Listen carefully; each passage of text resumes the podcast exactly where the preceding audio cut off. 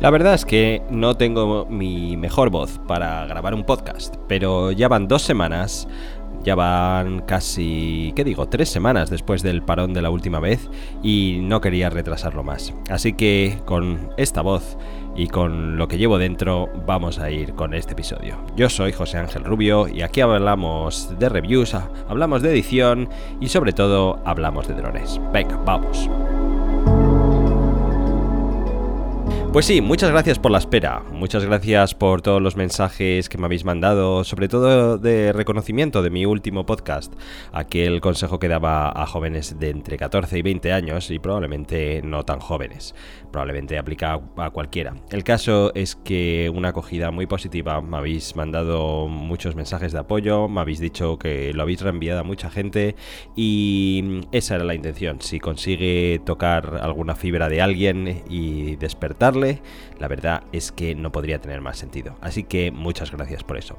También deciros que mm, vuelvo, vuelvo a mi casa después de estar tres semanas en España. Siempre es agradable ir en Navidad y ver a la familia y eh, pasar estas fechas tan entrañables que diría nuestro monarca con al lado de los seres queridos y amigos. Pero este año ha sido algo más interesante que otras veces porque ha sido la primera vez que hacía una colaboración con otros youtubers, otros creadores y mm, ha sido, ha sido una experiencia muy positiva. Te das cuenta de estas cosas cuando pasan los días y a medida que vas recordando todo lo que has vivido, ves que el pozo que han dejado es más intenso de lo que esperabas y mm, me gustaría contaros algunas anécdotas de las que he vivido. La primera es que eh, lo más curioso de todos es que eh, viajamos a La Rioja, donde eh, Rafa Ocon nos hospedaba una, una, noche y mm, viajábamos desde Madrid, Félix Maugan y yo. El caso es que me fui a recoger un día pronto por la mañana eh, allí, la verdad es que la primera vez que nos veíamos en persona, nos hemos visto a través de la pantalla mil veces, por supuesto, hemos hablado por teléfono varias veces, hemos grabado podcast juntos, eh, hemos hecho un montón de cosas, pero la verdad es que vernos cara a cara fue aquella vez. Y es curioso, nos pusimos a charlar sobre rápidamente, sobre los tejemanejes de nuestra vida como creadores. Hablamos de este canal, de aquel, hablamos de cómo vemos el futuro, hablamos de equipos, hablamos de cámaras, hablamos de micrófonos, hablamos de cómo hacer una portada, hablamos de mil cosas. Y en un momento dado, pues a mitad de camino decidimos parar a desayunar y cuando eh, nos bajábamos del coche, creo que Félix me dijo, oye, no sé si a ti te pasa lo mismo, pero tengo la sensación de que te conozco de toda la vida. Y, era, era la puta verdad, es lo que me pasaba a mí también. Es como si vieras a un viejo amigo desde de, probablemente de, tu época de estudiante. Ese es el feeling que tuve yo también. Después, em, bueno, eh, Rafa como digo, nos acogió con los brazos abiertos y fue un poco la misma sensación. No, nos habíamos visto nunca, pero habíamos hablado ya muchas veces. Em, y nos llevó a sitios increíbles cerca de donde él vive. Unos parajes que la verdad es que yo desconocía que pudiéramos tener esa cantidad de cosas en España. Y mm, no quiero desvelar aquí ninguna sorpresa porque hay muchas cosas que están en camino que probablemente a fecha de publicación de este podcast eh, no habréis visto. Pero mm, creedme que os van creo que os van a gustar, os van a aportar muchas cosas. No solo os van a aportar el principal objetivo que tendréis, que es vernos y ver qué es lo que hacemos juntos y ver cómo eh, sacamos lo mejor de nosotros con esa mezcla de eh, competitividad eh, a la vez que respeto y admiración y mm, estoy seguro que todos vais a, aprender mucho. Pero como digo, no es eso el key de la cuestión, es un poco ver eh, ese lado personal que no se termina de ver del todo cuando haces un vídeo. Yo creo que, hombre, aquí tampoco se ve, creedme, creedme que cuando más se ve es cuando apagas las cámaras, pero mm, seguro que vais a ver detalles que eh, de cualquier otra forma no veríais y eh, estoy seguro que os van a aportar muchas cosas también. Como digo, grandísimos tipos los dos, seguramente nos veremos en el futuro. Lo que nos hemos marcado es que hay que colaborar más a menudo, seguramente eh, no lo sé, no quiero desvelar planes, pero al menos tenemos la intención de repetirlo. Y, mm, una de las mayores lecciones aprendidas que tuvimos es que mm, cuando te juntas con gente que tiene las mismas pasiones que tú, los mismos intereses o casi confluyen en algún punto, eh, es, es lo mejor que puedes hacer porque tu grado de absorción de conocimiento crece exponencialmente. Solo, solo ves, solo el hecho de ver cómo hacen las cosas, ver cómo hacen de manera diferente, ya te aporta muchísimo. Así que siempre que podáis, eh, reuniros con gente que tenga vuestras mismas aficiones. Hacerlo, poneroslo como una tarea periódica, algo que haya que hacer por narices cada, cada cierto tiempo, porque es algo que os aportará muchísimo y os dejará el grandísimo pozo como el que nos ha dejado a nosotros. Otra curiosidad que me ha pasado este viaje es que me han parado por la calle. Sí, me han reconocido y la gente me ha, me ha parado y me ha dicho, oye, tú, tú haces vídeos, ¿no? Y bueno, ahí hemos tenido una pequeña charla eh, interesante. Y esto me hace gracia porque yo soy un tipo normal y corriente como cualquiera de vosotros que me estáis escuchando. Y el hecho de que me estén pasando estas cosas, pues eh, roza un poco lo cómico. Hasta lo cuento como anécdota en, la gente que me rodea. Que dicho sea de paso, esta vez eh, me he sorprendido a mí mismo hablando más de mi eh, vida de youtuber que de costumbre. Y mm, una de las cosas eh, a las que debes prestar atención es que aquello de lo que más hablas es probablemente lo que más te motiva para seguir adelante. Así que también escúchate a ti mismo. El caso es que como dos anécdotas que quería contar. Una fue una persona que... Mm, eh, me reuní porque estoy cambiando, cambiaba por aquel entonces mi cámara y vendía uno de mis objetivos. El caso es que me junté con una persona, eh, empezamos a hablar y rápidamente me dijo, oye, tú haces vídeos, ¿no? Y rápidamente empezamos a hablar del Mavic 2, de problemas que tuvo, etcétera, etcétera. Pero me pareció bueno. Sobre todo lo que tengo que mencionar aquí es un gran eh, seguidor desde los inicios, que probablemente sé que escucha este podcast con periodicidad, que se llama Drone Pedro es su uh, nick y, tuvo la amabilidad de recorrer casi eh, una hora y pico en coche desde donde vivía hasta donde me encontraba en aquel momento en España para saludarme durante cinco minutos. Y mm, allí estuvimos hablando brevemente de lo que eh, bueno, de lo que nos pasaba por la cabeza y la verdad es que eh, es algo de lo que siempre recordaré. Así que, Pedro, si estás por ahí, mm, muchas gracias por tu tiempo y gracias por, por dedicarme ese momento. Y sin más, vayamos al kit de la cuestión de este podcast porque hay unos cuantos asuntos de los que tenemos que hablar. El primero es que mm, eh, con fecha 7 de enero de 2019 se lanzó un nuevo firmware para el Osmo Pocket. Es la versión 1.3.0.20.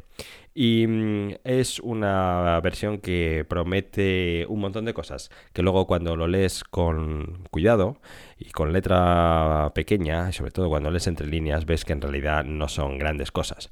Fundamentalmente yo, um, yo me quedaría con tres realmente. Una que es em, que Active Track está optimizado. Recuerda que si no usas tu smartphone con el Osmo Pocket, sino que usas la pequeña pantalla, para activar Active Track simplemente tienes que hacer un doble golpe en la pantalla y ya hará seguimiento de lo que hayas marcado. Muy importante decir que para que esto funcione debes tener el Osmo Pocket en modo follow que a esto se accede deslizando la pantalla hacia arriba y en el eh, icono del Osmo se, eh, marcas la forma de seguimiento del eh, gimbal en modo follow. La siguiente mejora que incorpora es que está optimizado el enfoque. Estas cosas, como son tan subjetivas, realmente nunca sabes exactamente a lo que se refieren. Esto quiere decir en situaciones normales, en situaciones de mucha luz, en situaciones de poca luz, em, cuando eh, es el centro de la pantalla, cuando es uno de los laterales, no está dicho por ningún sitio. Así que debemos confiar que efectivamente está optimizado. Yo he hecho alguna prueba y soy incapaz de determinar que esta mejora es abismal con respecto a lo que hacía antes. También no está dicho si es en una resolución concreta o es en todas. Normalmente eh, en el Osmo uh, Pocket he estado abusando de 1080 porque es el material que luego uso para editar y como digo, soy incapaz de ver cualquier mejora con el pasado. No obstante, dicho sea de paso, si está dicho ahí, por algo será. Y por último, interesante, es que está mejorada la, uh, el balance de blancos automático. Eh, dicho sea de paso, es algo que no deberías usar nunca. Nunca uses el, balance de blancos de manera automática.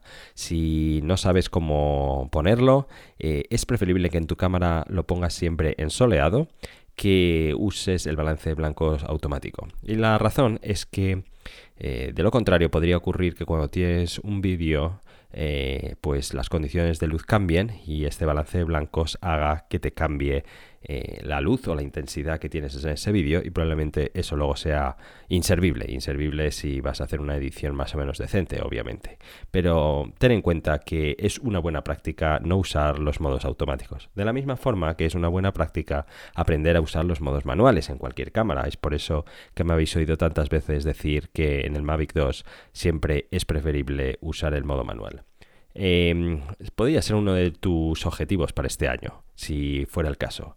Siempre que puedas, aprende a usar los modos manuales y quítate eh, encima el modo automático del balance de blancos. Seguro que, aunque hay una etapa de, digamos, trastorno hasta que eh, tengas material decente con estas opciones apagadas, una vez que pasas esa fase, eh, tu calidad como creativo habrá subido exponencialmente. Otro asunto importante del que hay que hablar esta semana es que se ha celebrado en Las Vegas el CES. Eh, es, esa feria, CES, quiere decir Consumer Electronic Show. Es, eh, para los que me escucháis en España, el equivalente podría ser el SIMO. Para los que me escucháis en Europa, eh, el equivalente podría ser el CEBIT de Alemania.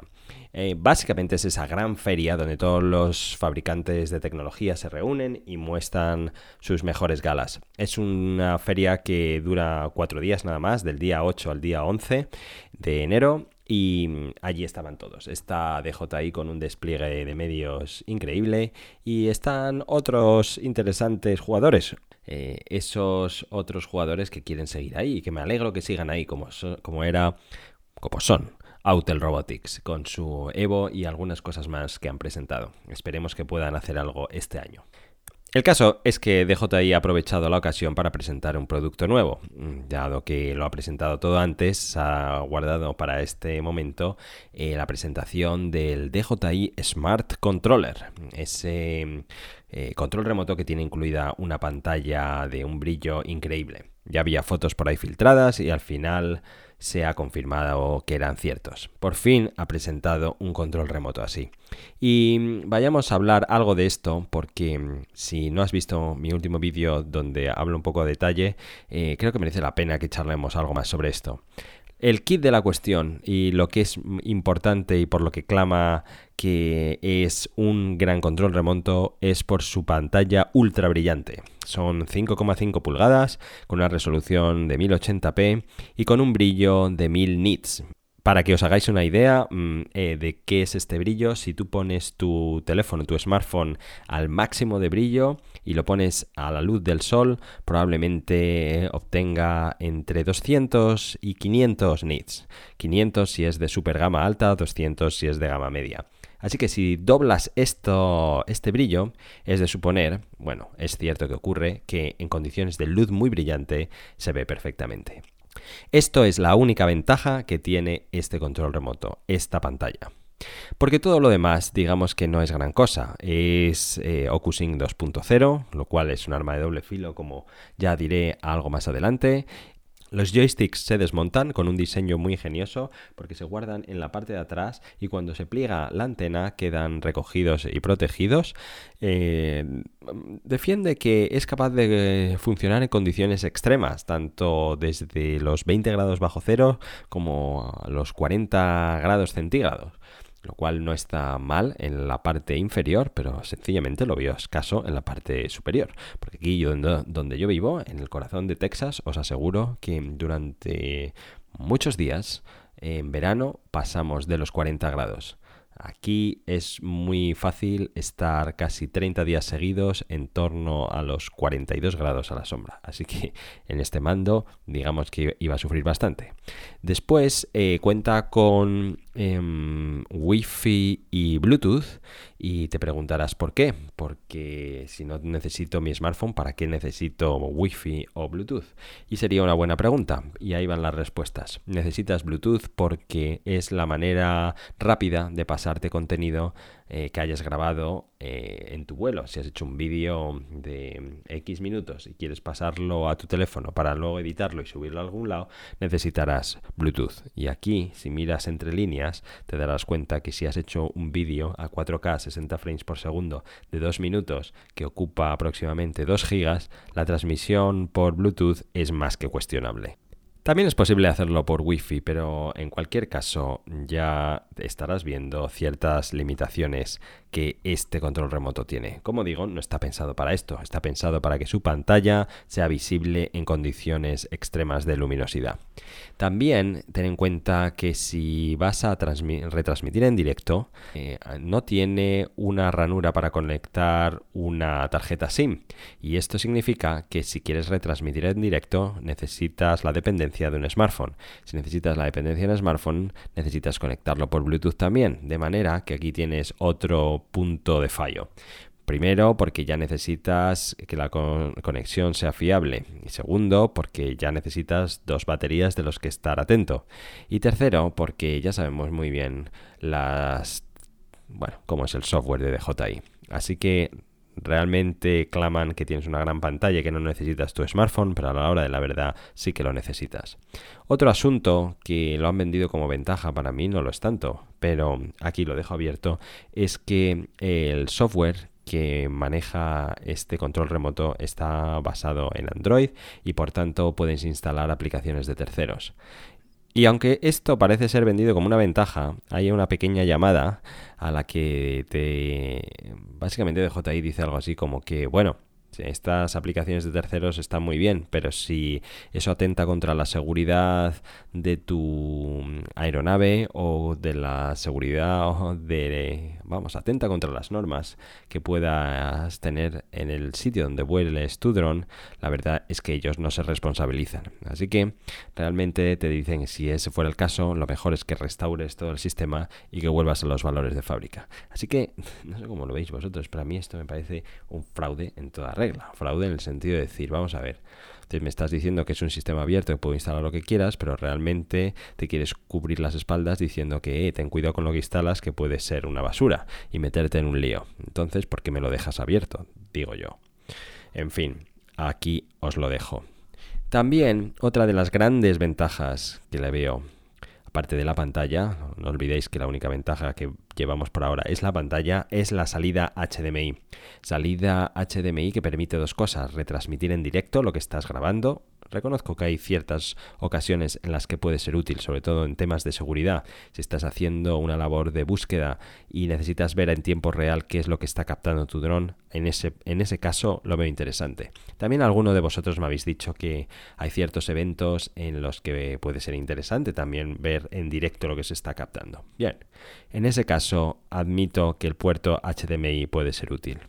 Y también este puerto HDMI es útil puesto que si una vez que has acabado tu vuelo coges tu tarjeta mini SD, la pinchas en este control remoto que dicho sea de paso tiene un puerto para esto y sacas en una pantalla grande lo que estás viendo, también veo una utilidad para esto. No está mal tener esta salida. Ojalá nuestros controles remotos la tuvieran y nos solucionaran todos estos problemas de golpe, pero a día de hoy no es así. Y por último, claman que la batería es de gran duración, nada menos que 5.000 mAh, lo que supone una autonomía de 2 horas y media. También dicho sea de paso, en reviews que hay por ahí dicen que tardan unas 2 horas con un cargador rápido, pero como pongas un cargador estándar usando el cable eh, USB a USB-C, cuando digo un cargador estándar me refiero a uno de teléfonos de 5 vatios, entonces te puedes morir porque eso puede tardar prácticamente unas 12 horas. Así que es interesante esto, pues lo que más suena por todas partes, lo mires por donde lo mires, mires el país que mires, he visto foros en varios idiomas y todo el mundo piensa lo mismo, es que es un precio escandalosamente indecente. 650 euro dólares por esto es una sobrada en toda regla. La verdad es que fijaos qué sencillo hubiera sido si hubieran llegado aproximadamente a la barrera de los 400, no llegando ahí, digamos que lo ponen sencillamente en 379 todo el mundo estaría mordiéndose las uñas por uno. Y sin embargo han tenido la arrogancia de poner ese precio y obviamente mucha gente lo ha descartado. Esto me recuerda a lo que está pasando con Apple ahora mismo. Están siendo víctimas de su auténtica avaricia. Pensaron que poniendo un smartphone en torno a mil euro dólares iban a venderlos como rosquillas, como hasta ahora, y ahora mismo están pasando las canutas para mantener sus previsiones de ventas. Estos señores que tanto les copian, me refiero a DJI, deberían también ver los éxitos y los errores. Y esto me da a mí que es también una misma estrategia de avaricia. Si hubieran puesto otro precio, este mm, control remoto con todas las limitaciones que tiene, dicho sea de paso las baterías y también el asunto que si compras el, pack Flymore Combo eh, no te vale la funda en la que viene o tienes que meterlo con mucha dificultad, todas estas cosas serían subsanables porque el precio digamos que tendría sentido, pero con este precio realmente no creo que vendan muchos. A pesar de todo, a pesar de todo, recordar que a fecha de hoy no hay ninguno en stock. Lo cual no quiere decir gran cosa, puede ser que solo hubieran fabricado 100, pero es un dato llamativo. Y por último, de lo que quiero hablar en este podcast en esta ocasión es de este asunto que está pasando en los aeropuertos, concretamente en Inglaterra. Eh, hace tres semanas, eh, algo que han llamado el fiasco de Gatwick. Gatwick es el aeropuerto secundario de Londres, Heathrow es el más grande, estuvo cerrado durante 36 horas por avistamientos de drones. Realmente sabían que estaban por ahí, no los conseguían localizar. Conclusión, paralizar el aeropuerto. Esto supone que 140.000 viajeros fueran afectados de estas medidas y esta paralización y aproximadamente 1.000 vuelos fueran cancelados o dirigidos a otros aeropuertos. Imaginad lo que esto supone en las fechas navideñas. Así que eh, esto fue un auténtico desastre. DJI desde el momento uno mm, ofreció toda su colaboración para eh, impedir que o para ayudar a detener a esos drones. Digamos que uno por medio de la identificación remota o dos directamente derribarlos. Pero cuando llegaron allí básicamente vieron que no se trataban de drones de DJI también fueron muy astutos y todo esto que lo fueron retransmitiendo en Twitter, por eso eh, lo, fui siguiendo, mm, básicamente cuando llegaron a la conclusión de que no se trataban de drones de JI, dijeron no, no son nuestros y nosotros lentamente nos retiramos. Pero allí se quedó el problema. Y mm, realmente no sé muy bien qué pasó, no consigo enterarme qué fue, ni quiénes fueron, ni cómo solucionar el asunto, ni nada por el estilo. Pero la cuestión es que eh, la crisis acabó. Esto, como os podéis imaginar, trajo un ruido excesivo en los medios y una vez más contribuyeron a que los drones sigan siendo los proscritos del cielo y a todos los que nos vean con un control remoto volando cerca básicamente nos apedren. Pero la cosa no acaba aquí. Tres semanas después de este asunto, eh, ahora los problemas se fueron al otro aeropuerto, al de Heathrow, que además clama de ser uno de los más eh, tumultuosos y más donde más tráfico tienen de Europa, como os podréis imaginar, obviamente. Durante una hora, por posible avistamiento de drones, el aeropuerto estuvo paralizado. Y mm, básicamente tampoco se sabe muy bien o no ha trascendido demasiado a la prensa, pero la situación se solucionó y luego eh, siguió operando con normalidad. Pero obviamente nuestros amigos británicos se han puesto francamente nerviosos y han transmitido a la prensa, no sabemos si con el objetivo de intimidar o que sencillamente es cierto, que eh, acaban de desplegar en ambos aeropuertos la misma tecnología del el grado militar que existe para derribar cualquier tipo de drones, eh, y dicho entre comillas, los lo vamos a llevar ahí por si fuera necesario. En fin, todas estas cosas nos afectan a todos terriblemente. Contribuyen a que nuestra imagen vaya cayendo aún más. Eh, empezaron por temas de privacidad eh, y ahora con todo este tipo de noticias las cosas van a peor. Así que eh, siempre que puedas, alza tu voz, di que no somos así, los aficionados simplemente nos gusta la filmación aérea o correr con drones de carreras, no queremos hacer estas cosas, no somos la misma gente, no somos delincuentes. Recordar siempre que podáis, por favor, alzad la voz, bien sea en vuestras redes, en vuestro círculo de amistades o donde sea. Nosotros condenamos tanto o más este tipo de comportamientos y el dron no es el culpable, el culpable es la persona que lo está manejando. Así que mm, si me sigues en Twitter, eh, me he hecho cada vez más vocal o he alzado más mi voz en, este aspecto y pienso seguir haciéndolo. Así que si puedes seguirme y ayudarme con esto, seguro que al final ganaremos todos.